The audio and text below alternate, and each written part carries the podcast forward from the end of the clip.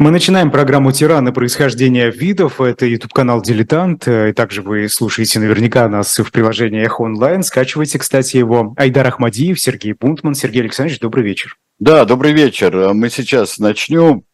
И сегодня у нас э, опять такой сомнительный персонаж, хотя его э, тираном э, называли, ну, не только при жизни, но и французские философы просвещения – а, говорили, что абсолютистская власть а, тираническая. И это первый, наверное, и образцово-показательный абсолютный монарх. И этого абсолютного монарха, который доводит до ума все, что сделали его предшественники, доводит территорию Франции до практически ее современного вида, которая после всех и великих, э, скажем, удач и завоеваний того же Наполеона потом, и э, потерь э, частичных, как потери Эльзаса и Лотарингии после франко-прусской войны 1870 года, эта территория кажется оптимальной и кажется такой вот натуральной территорией Франции. А мы поговорим, с чем это связано, и поговорим еще о различных теориях, но Людовик XIV дал нам образцы абсолютной власти, при этом он был э, поводом живым для того, чтобы ввести понятие просвещенный абсолютизм. Просвещенный абсолютизм – это о нем. И в следующую уже очередь будет и о прусском короле Фридрихе II, и о императрице Екатерине II, и э, об, об австрийских некоторых императорах, которых можно считать э, абсолютными монархами, но при этом просвещенными монархи, монархами. Но это все будет следующий век, кусок которого в свое гигантское правление застал Людовик XIV. Людовик XIV... Нам уже, знаете, пишут в чате, э, что это золотой век Франции. Мы узнаем. Это так? А, а, вы знаете, я считаю, что золотой век Франции – это, ну, если не нынешнее время, то во всяком случае, э, скажем так, э, э, Пятая Республика с ее траблами всевозможными, простите за выражение, и 68-ми годами, отставками Деголя и прочим. Но мне кажется, что золотой век развитой демократической страны, он в ее демократии, в ее свободе и в ее э, стратегической стабильности.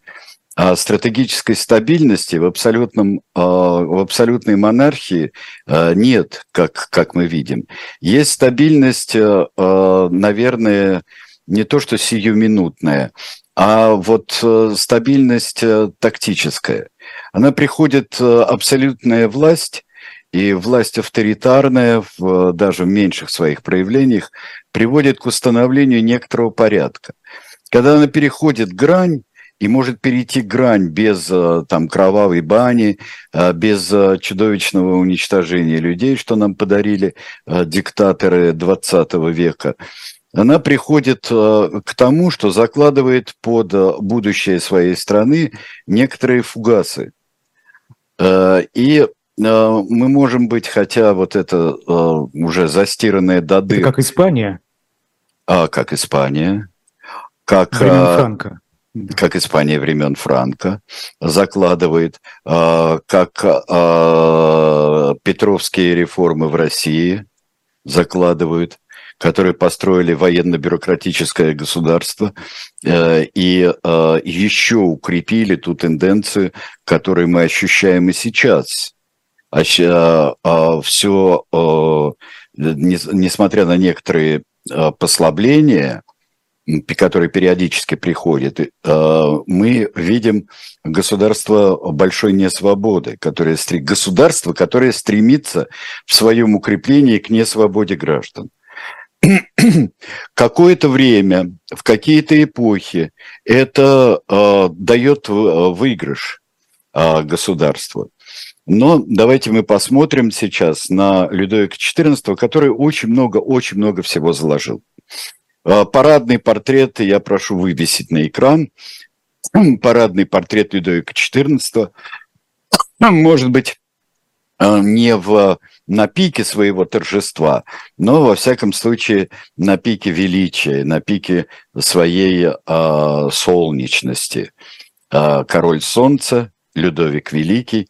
Золотой век, да, как век Августа, золотой век э, Рима. А, э, правление Августа и период Августа и э, римские добродетели – это было в эпоху э, литературного классицизма, в эпоху и классицизма уже в архитектуре, который приходит во Францию с построением Версаля и очень многих других, там, Дворца инвалидов, приходит во Францию, и само мышление – направленное уже несколько по-другому, чем возрождение, направленное на античность, и э, вот любование э, римским величием, оно, конечно, во Франции происходит. Людовик XIV э, – это долгожданный и уже даже нежданный наследник Людовика XIII, только в 1638 году родился у э, Людовика XIII и Анны Австрийской, родился наследник. Спустя что... 23 года. 23 а, года. Да, 23 года. Это была великая радость для Людовика XIII и, наверное, величайшее горе для его младшего брата а, Баламута, страшного Гастона Орлеанского, а, вечного неудачливого заговорщика, который вот-вот бы пришел, а, понимая, что не самый здоровый на свете человек его старший брат Людовик XIII, что вот-вот бы он пришел к власти, вот-вот бы он добился, добился своего. Ну, посмотрим на Анну Австрийскую с маленьким э, Людовиком. Э, Людовик уже с лентой святого Людовика, то есть он уже король он не может до совершеннолетия быть коронован, быть помазан в Реймсе, но он уже король с 1643 года, со своего пятилетнего возраста. Это, конечно, это не только а, мы так с усмешкой говорим о великом горе Гастона Орлеанского, но это порождает э, стремление от власти уже почившего Ришелье, от э, установлений централизаторских Ришелье э, взять реванш, хоть какой-то взять реванш. И поэтому э, такое желание взять реванш есть и у городских и провинциальных парламентов. Существует, существовала целая иерархия французских парламентов. Это не парламент как законодательный или совещательный орган, это судебные органы, но которые во многих историях, как мы видим, и как мы видели, например, в передачах Алексея Кузнецова, когда речь шла о Франции старого режима и ее судебных процессах, ее э, тяжбах великих, что это влиятельный орган. И вот парижский парламент, и с одной стороны, э, с почти с той же стороны э, принцы, э, это герой, юный герой дня смерти практически Людовика XIII, герцог Ангиенский, будущий великий Конде, родственник, один из ближайших родственников, тоже Бурбон, вот из всей этой а, родственной компании Бурбонов, которая когда-то так а, пострадала при Варфоломеевской ночи, при свадьбе деда Людовика XIV, а, Генриха IV а, с Маргаритой Наварской, а, а, с Маргаритой Валуа, вернее. А, и а, а, здесь а, происходит бунт, то, что называется фрондой. Фронда – это проща по-французски. А, и а, все детство Людовика XIV подход, проходит в страхе. Им приходится или э, сначала в Париже переселяться э, в кардинальский дворец, который стал потом э, королевским дворцом Пале-Рояль, одно из самых замечательных мест Парижа, даже и после перестройки, одно из самых, я бы сказал, знаковых и таких сильных мест э, в Париже, которое будет связано с веком Людовика XIV не только через его детство, а через э, великолепный театр, которым он, э, который он позволил э, занять Мольеру, Людовик XIV. И э, главнейший... еще бунт совпал с казнью Карла I в Англии. Да, конечно, все это, все это происходит, то, что происходит за каналом, за проливом, это, это, конечно, воздействует. И э, Карл, э, Карл I это еще и родственник, э, это свойственник э, во всяком случае. Это э, просто еще дядя фактически, фактически короля Людовика XIV. Огромную роль в том, чтобы король остался жив в том, чтобы фронта стихла, в том, чтобы появились э, верные войска, кроме э, персонажей Дюма, э, верные люди, как э, Д'Артаньян и Портос там на стороне, э, на стороне э, Мазарини служат Мазарини, несмотря на свое э, такое отношение несколько подозрительное к нему. Подозрительное отношение э, к Мазарини, вот мы сейчас посмотрим на портрет э, э, Мазарини, которого считали жалким преемником э, великого Ришелье. Это общее место, которое сохранилось до нашего времени. Что вот после великого Ришелье приходит итальянский интриган, который копил деньги, устраивал своих племянниц э, и э, тайно э, женился на королеве Анне Австрийской. Этот союз Анны Австрийской и э, Джулио Мазарини э, привел к тому, что, э, как я уже говорил, Людовик XIV юный остался жив, он остался признанным королем, и Мазарини э, довел становление короля э, до момента своей смерти и своими советами, своими советами и формированием личности короля – у которого было и много задатков э, э, таких э, своих, у него были все-таки хорошие учителя и гражданские, и военные, и э, это был мальчик себе на уме. Мы на него посмотрим в десятилетнем возрасте сейчас, где он уже э, еще не помазанный король, но э, он уже фактически король, и в десятилетнем возрасте его пишут, понятно, что это портрет, предназначенный для возвеличивания короля, мы видим в нем монарха, в котором не различали очень многие современники, и те принцы, которых сажали в крепость, которые даже еще вот после вот в самом конце фронты, ведь это была осада, которую вел а, великий Конде, победитель при Рокруа. Почему я говорил, что это свидетель великий э, смерти Людовика XIII? Потому что Людовик XIII увидел во сне победу юного герцога Энгиенского при Рокруа. И узнав, что это так и было, он умер. Э, это 43 год. Ну вот десятилетний мальчик а, в 48 году переживает такие вещи. 13-летний мальчик а, подходит к своему совершеннолетию. А, мальчик уже приобщается к управлению. Пока он под плотнейшей опекой матери и кардинала Мазарини. Перелом проходит, происходит а, после 1661 года, когда Мазарини умирает, и здесь Анна Австрийская, может быть, думает, что она а, станет главной советчицей своего юного сына, которому только-только вот э, исполняется, сколько у нас, э, 23, да, 23 года исполняется.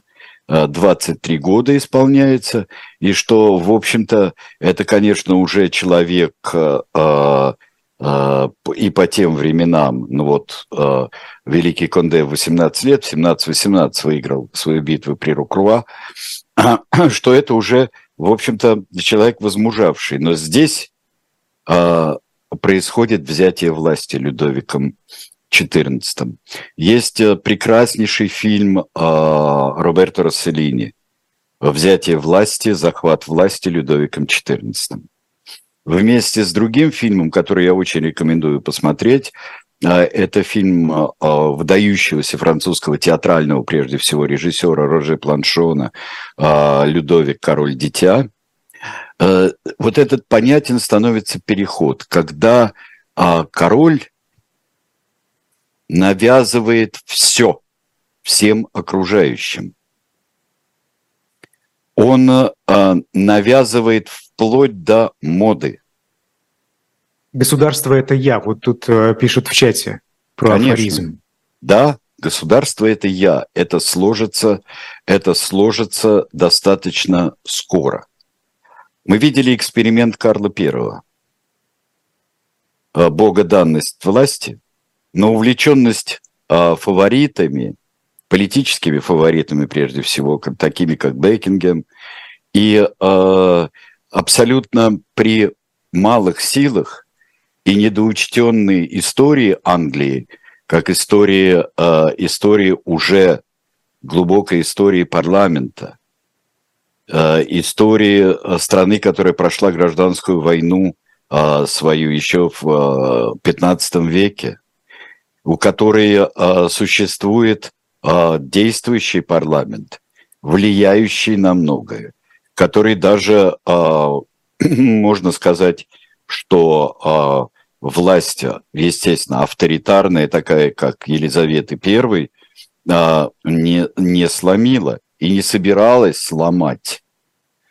Вдруг вот то, что он хотел об колено сломать парламент, сломать законы, и страна реформированная э, религиозно э, была, то в ней уже не, невозможно было сделать такую вещь, которую через несколько лет сделает юный и пока еще не такой страшный, э, не такой угрожающий для окрестных стран и для своей страны Людовик XIV. Людовик XIV Почему я говорю, что он навязывает всем все? Это первая мода правления, он уже ее навязал. Мода правления э, с короткими, э, коротким камзолом, э, с бесконечными кружевами, э, с длинными волосами, потом мода на парики, мода на парики, которая захватит всю Европу всю Европу. Вот мы увидим на портрете вот сейчас 1670 года а, мы увидим а, Людовика XIV, который это желание закрыть лысеющий лоб, который приводит к парикам. Это любовь к музыке и развлечениям, которые мы потом увидим у него в постановке музыки, развлечений, театра, литературы и мысли на пользу государства. Молодой человек а, представляет себе Августа, конечно. Вся начитанность 17 века, она античная еще ко, всему, еще ко всему. И прежде всего.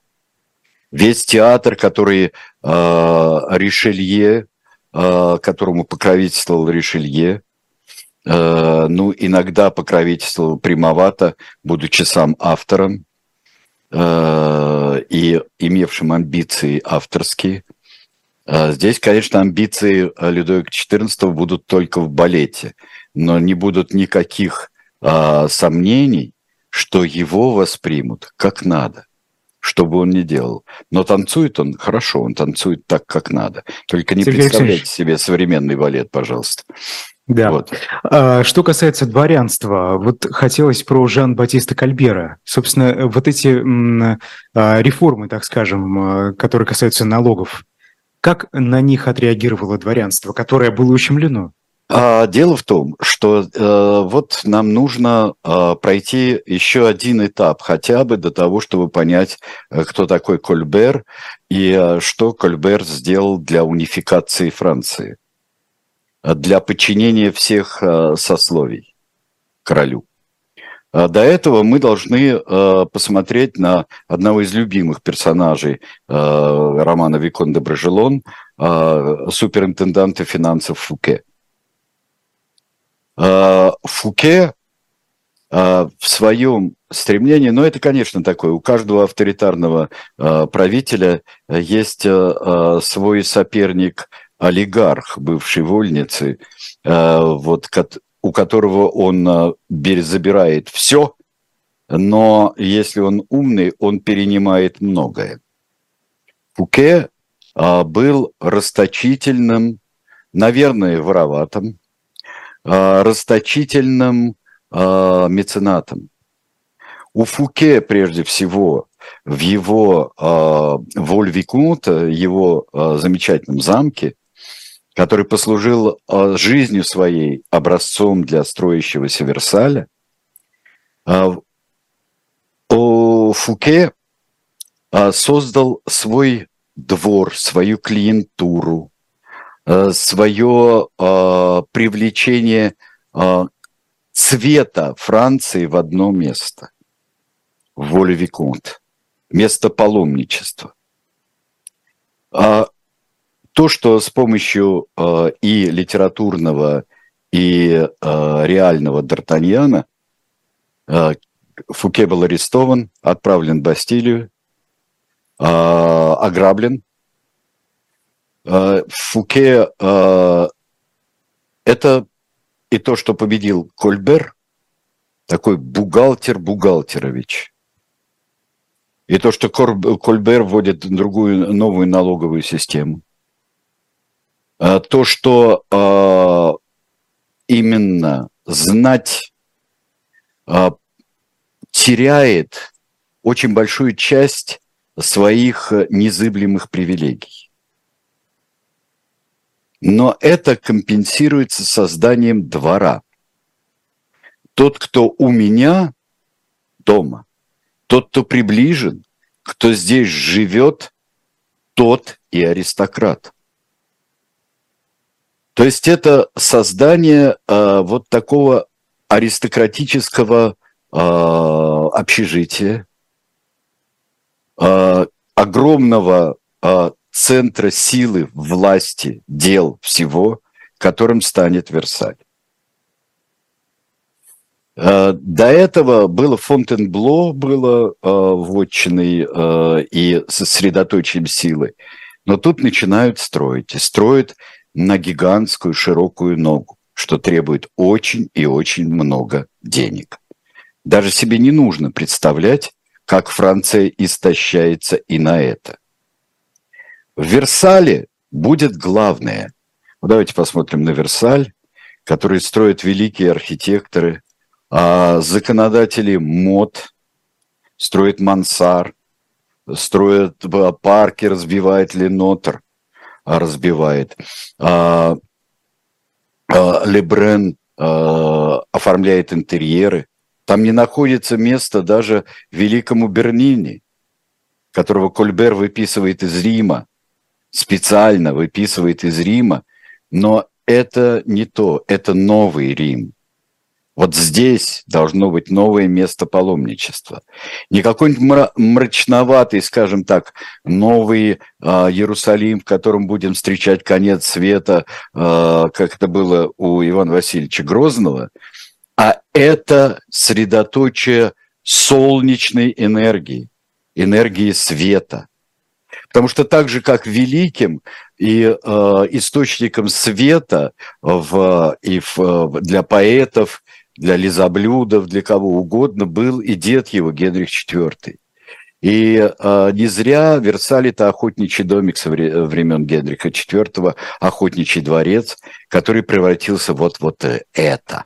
Это еще в не, незавершенка вот то, что, то, что мы видим, а, это не завершенка, это еще только а, будет достраиваться, и к старости Людовика XIV, который просидит на троне 72 года, это э, вот только э, вот будет более-менее введен в полную эксплуатацию в полной мере. Что такое зрелище, которое начинается в еще недостроенных, недо, недооборудованных полностью гигантских парках, еще недостроенные все, э, все здания дворца и дворцов Версаля? Что такое эти зрелища, которые устраивают ему умно подмеченные величайшие люди своего времени, как э, э, Жан-Батист Люли и Жан-Батист Мольер. Вот мы сейчас посмотрим на солнечного танцора э, Людовика XIV. Действительно, солнечный танцор.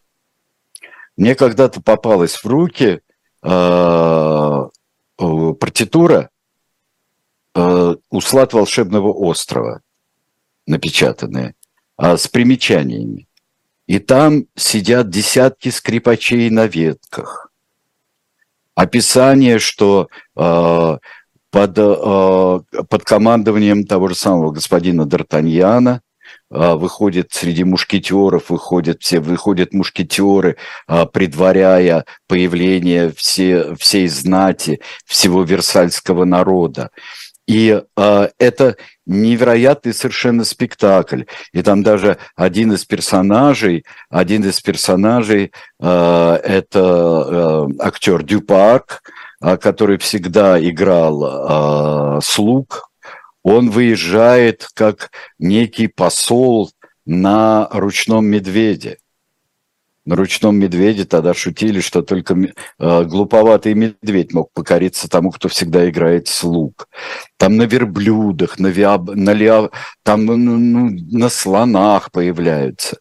Что же потом напишет э, э, Людовик э, своему сыну напишет, почему эти зрелища нужны великолепные. Великолепные зрелища должны показывать народу, что мы любим то же, что и они, что мы смеемся над тем же, над чем они смеются. Вот поэтому он так, кстати, полюбил именно фарсы Мольера, Мольер, который пыжился и пытался играть и сочинять трагедии. Поэтому он оказывал такое покровительство – но и возвышающие зрелища, как будут трагедии Рассина, э, например. Рассина, Жана Рассина он сделает своим, э, своим историографом, официальным он сделает. И вот это покровительство искусством одновременное, с очень серьезной цензурой, с централизацией книгопечатания, с ограничениями выхода книг э, и по названиям, и по объемам тиражей – выхода книг, которые в царствование Людовика XIV а, будут введены. Вот это нам показывает век нового августа. Важнейшие вещи, которые будут, а, вот надо будет рассмотреть нам после маленького перерыва, это будут войны, внешняя политика Людовика XIV, его религиозно-социальная политика – и тут мы увидим очень много фугасов, заложенных под, под будущую историю Франции. Давайте прервемся, Правда. а потом я книжку про другого государя вам прорекламирую.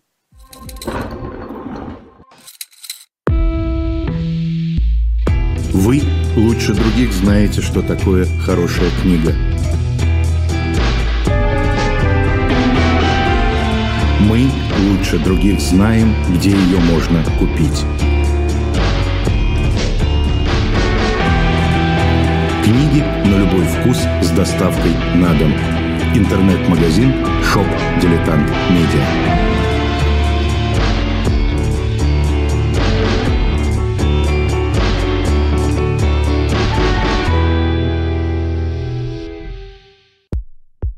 У нас есть парадоксальная ситуация – это непросто, потому что останется в истории. Ну, Владимир Борисович, вы прям как ребенок. У вас есть лучшие средства обороны? Нету.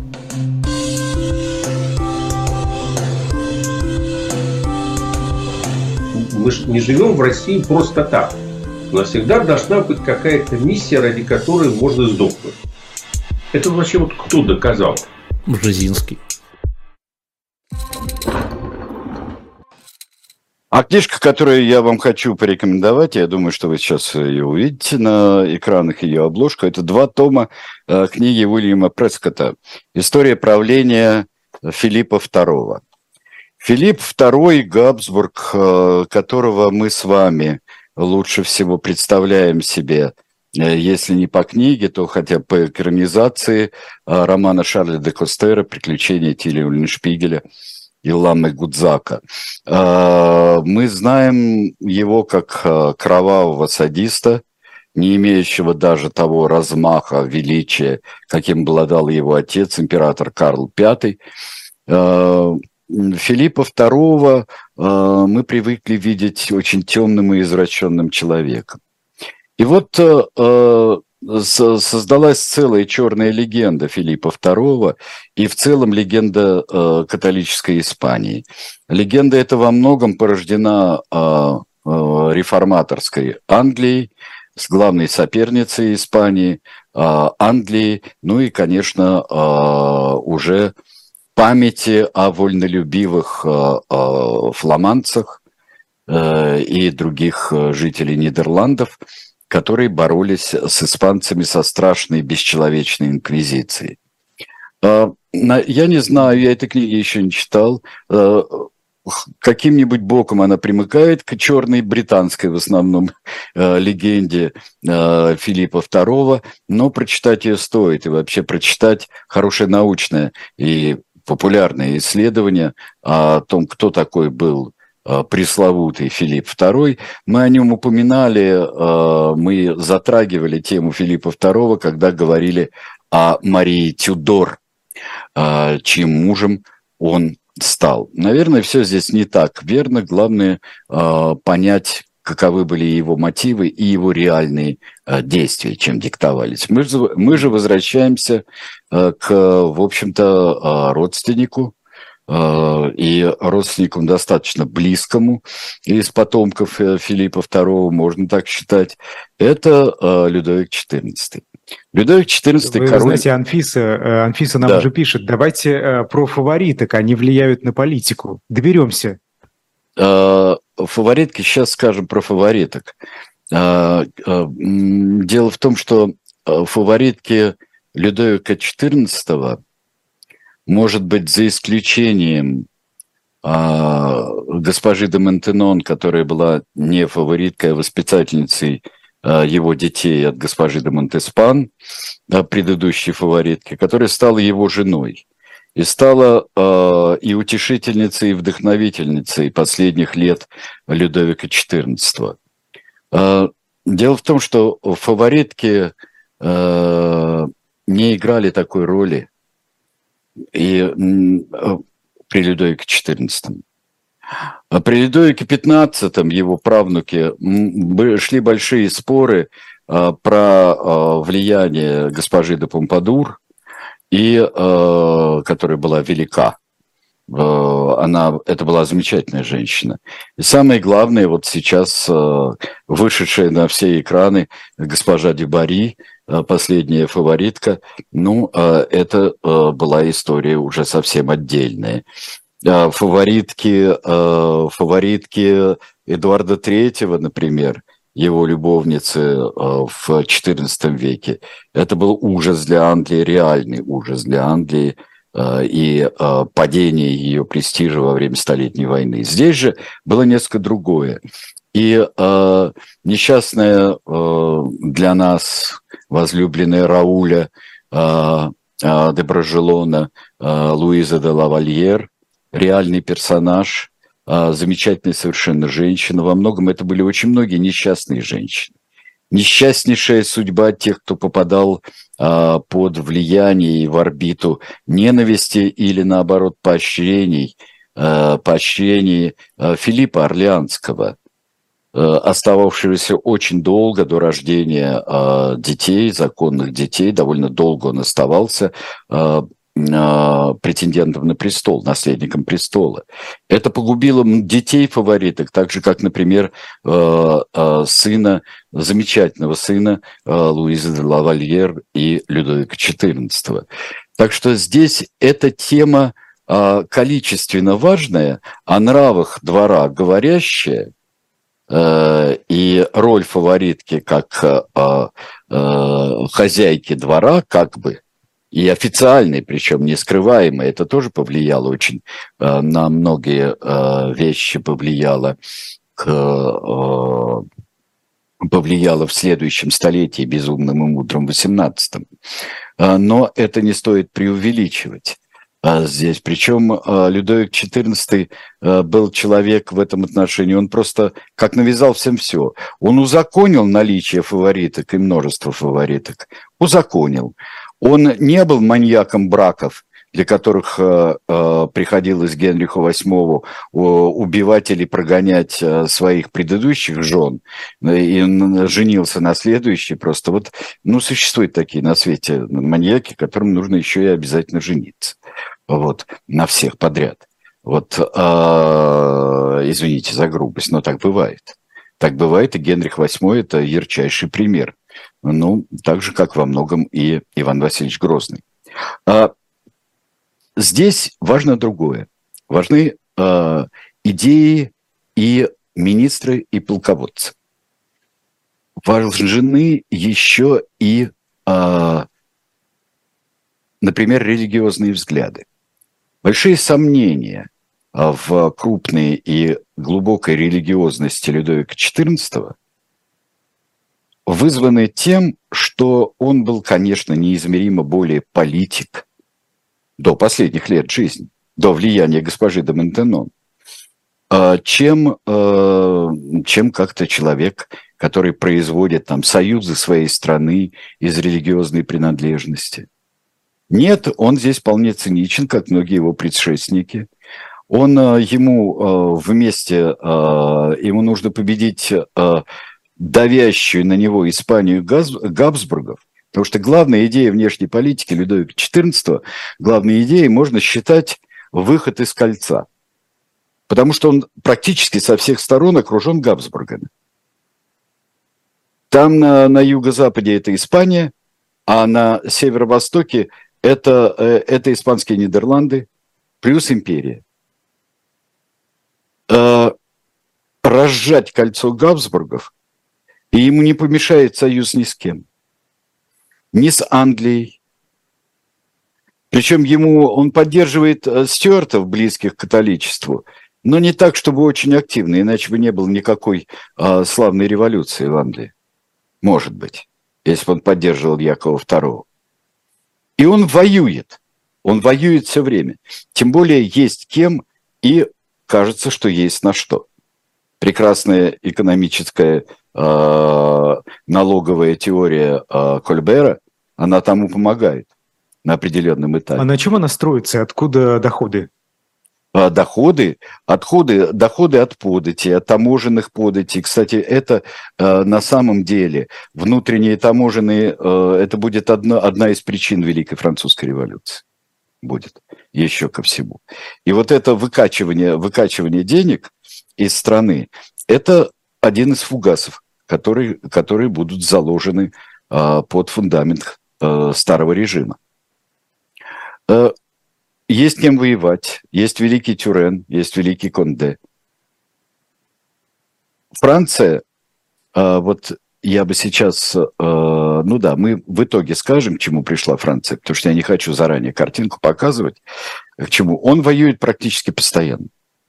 Он будет воевать, ну, почти до самой смерти своей. Он будет то э, отвоевывать северные территории, то восточные территории. Отвоевывать э, э Нидерланды, э, завоевывать э, юго-восточный, юго-восточный берег э, свой. Он будет э, э, завоевывать Страсбург, вольный город. Э, Ильзас и Лотарингию будет завоевывать.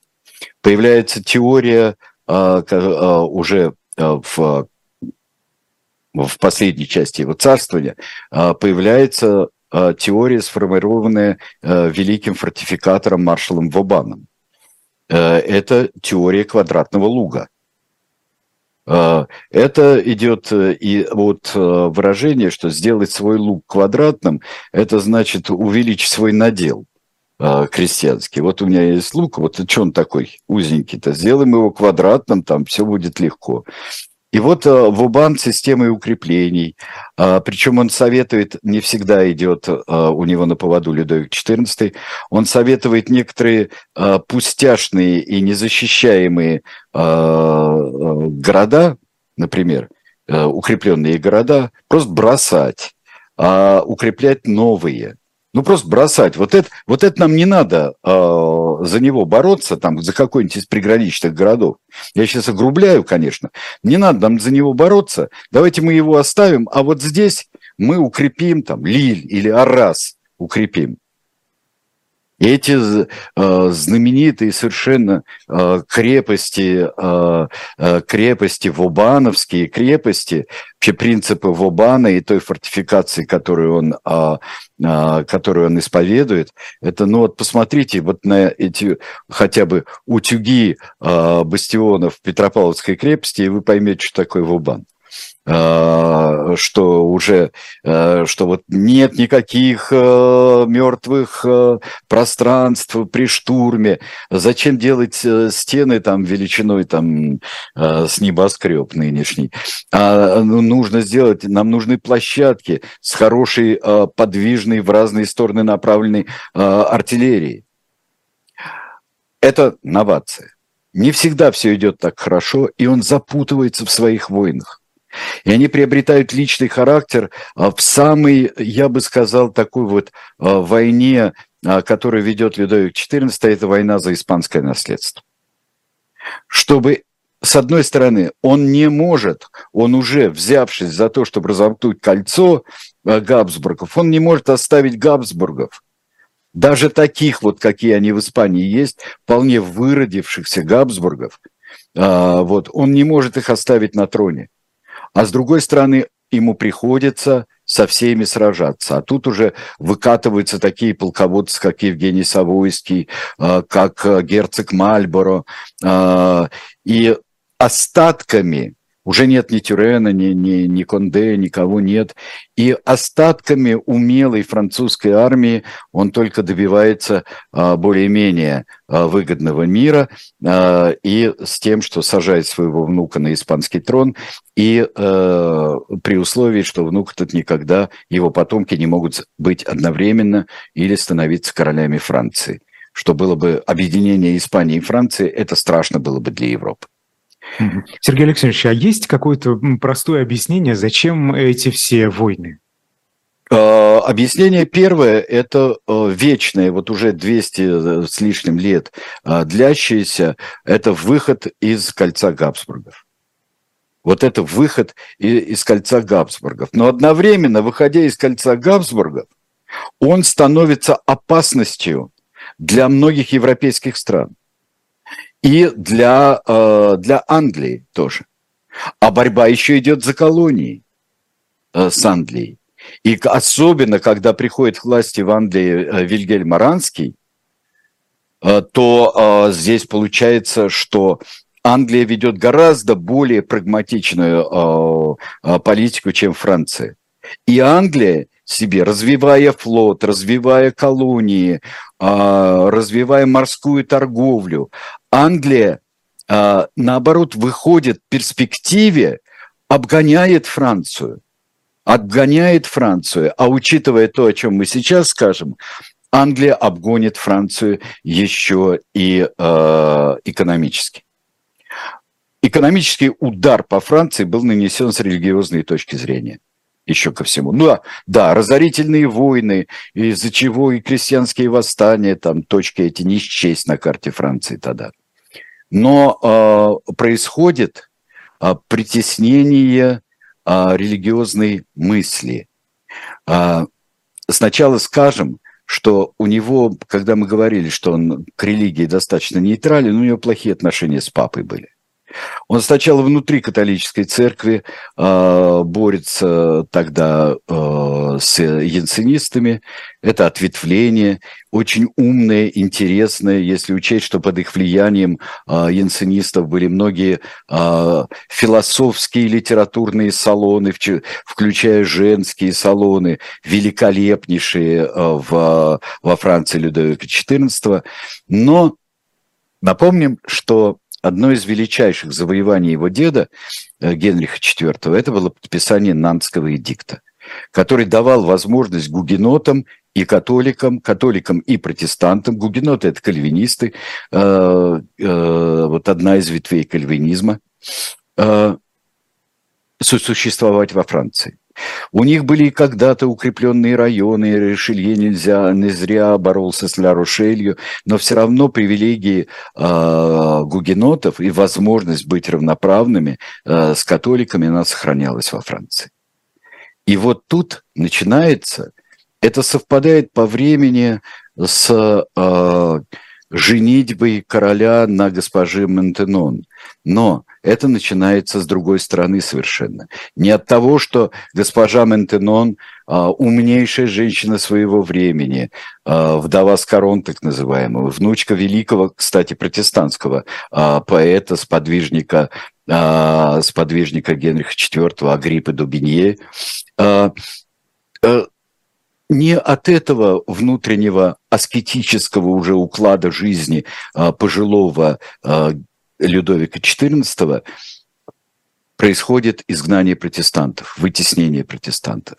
Сначала происходит их а, какое-то не то что спонтанное, а допущенное их а, а, перекрещивание в католицизм. Происходят так называемые драгонады.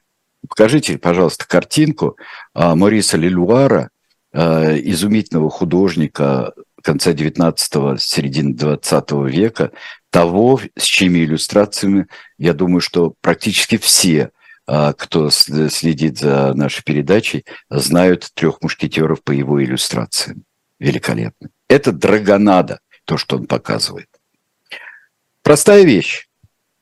А, драгуны, а также и другие войска, но драгуны в основном, а, входят в город. Их обязаны Сначала это были должники, которые обязаны их содержать, чтобы погасить свои долги. Потом другие жители. Но здесь начинается сначала происходит вот что. А если а, другие вам платят 10, католики, требуйте 20 ливров, например, ну условно, 20 ливров с протестантов. А нет, пускай перекрещиваются, если хотят это начинает нравиться, они чувствуют э, сверху какую-то тенденцию такую, что в едином, таком едином государстве должна быть только одна вера. Только одна вера. А, в Англии они тоже видят, что как преследуют католиков э, уже в это время, которая битва с католиками происходит, но это происходит раньше, чем славная революция. Так что не надо путать, что под этим влиянием начинают протестантов вытеснять. В 81 году начинаются драгонады, но самые главные в 85-м. Королю приносят королю, который уже э, такой у нас настроен вроде бы на божественный лад, ему приносят цифры – Сегодня в одной деревне 300 протестантов стали католиками. Говорят, 30 тысяч там провинции стали. И к э, середине 85 -го года ему уже докладывают, что у нас практически нет протестантов. И король, сидя в Фонтенбло, подписывает фон, а, эдикт Фонтенбло, отменяющий Нанский эдикт. Не знаю, насколько ему докладывали, а, что около, по меньшей мере, около 200 тысяч гугенотов уехали из Франции. Куда они стремятся? Активных. Это самая экономически активная часть населения. У них уехали... А чем они занимались? Вот, э, вероятно, такие вопросы. Торговлей, мануфактурой, а, занимались всем, занимались на судейских должностях, замечательно у них а, были. То есть они везде, где нужна была динамика, а, это не то, что там не было активных, экономически активных католиков, но это очень такое население – плюс они еще претерпели за многие десятилетия, претерпели гонения, поэтому они знали, как, как нужно работать, какие, что а, не занимая там великих должностей, э, включая там придворных или каких-нибудь административных должностей. Они развивали промышленность, развивали э, мануфактуры, развивали торговлю, все знали, это активная часть населения. Э, они очень помогли развитию Пруссии, а, есть э, в Берлине есть замечательный а, памятник архитектуры. Стоят на площади Жандарменмаркт, а, стоят две церкви, одна немецкая, такие ротонды как раз вот в стиле времен Людовика XIV. Церкви, одна немецкая, другая французская, церковь протестантская и гугенотская церковь. Это были, вот они, Пруссия, Голландия. Из Голландии многие гугеноты уехали там, в Южную Африку. И вот э, кто сейчас, например, следит очередной раз за Кубком мира по регби, в команде Южной Африки встречаются фамилии Деверье, Леру и так далее. Вот, так что, знаете, это бывшие гугеноты. Это бывшие гугеноты, и это вот следствие отмены Нанского э, эдикта во многом. Мадам де э, Ментенон. Покажите нам ее сейчас. Мы уже завершаем. Мадам де Ментенон э, была замечательная женщина, э, воспитательница детей другой фаворитки. Потом влияла ли она, так ли повлияла ли она на две вещи. Ее обвиняют в том, что она спровоцировала изгнание гугенотов своей религиозностью, э, и что она начала войну за испанское наследство. Я вам скажу, что никакой, даже вот будучи вот в полном маразме или под полным влиянием э, э, своей новой умной жены, у нее никогда не было такого великого ума ни фаворитки, ни жены, что он делал что-то под влиянием, уже даже не молодой король. Наверное, это не так просто-напросто. Это обычная штука. Следующее мы посмотрим на карту карту Франции. Вот это то, что красненькое, это то, что добавил, э, добавил Людовик XIV, и она выглядит сейчас э, квадрата не получилось, а получится знаменитый шестиугольник французской, французский. Тут не хватает практически только совой. И, наконец, закат. Посмотрите на э, ну, фантастический э, э, групповой портрет семьи Людовика XIV. Мы видели такой семья Павла I примерно. А, мы видели. А, на бюстах, которые там, там Генрих IV слева, а, справа, справа у нас Людовик XIII. Сидит Людовик XIV, стоит рядом с ним в белом парике, это великий дофин, сын. Он умрет до Людовика XIV. Крайне справа это герцог Бургундский, Людовик, сын великого дофина, который тоже умрет до, а, до смерти своего деда. И с воспитательницей, это именно воспитательница э, маленького э, Людовика XV будущего, это Людовик XV. Сделан он примерно в 1700, э, э, я бы сказал, Э, ближе там, к концу десятых годов, он сделан потому, что уже когда э, фактически был, если не королем, то наследником престола, уже Людовик XV, правнук. С чего начали, к тому и пришли. Итак, малолетний король под регенством Филиппа Орлеанского, племянника, племянника короля, будет вести Францию дальше. Считается, что режим оказался достаточно крепок, потому что при Людовике XV он работает еще. Кстати, для того, чтобы и пополнить казну и оставшихся протестантов повыгонять, драгонады в более даже широком, не только протестантов, а, за, а, затрагивая, продолжились при Людовике XV. Будут продолжены потом. Ну, не все же протестанты. А там-то с какой целью, зачем? деньги, деньги, их же а, или грабили, или они переходили в католичество. Mm-hmm.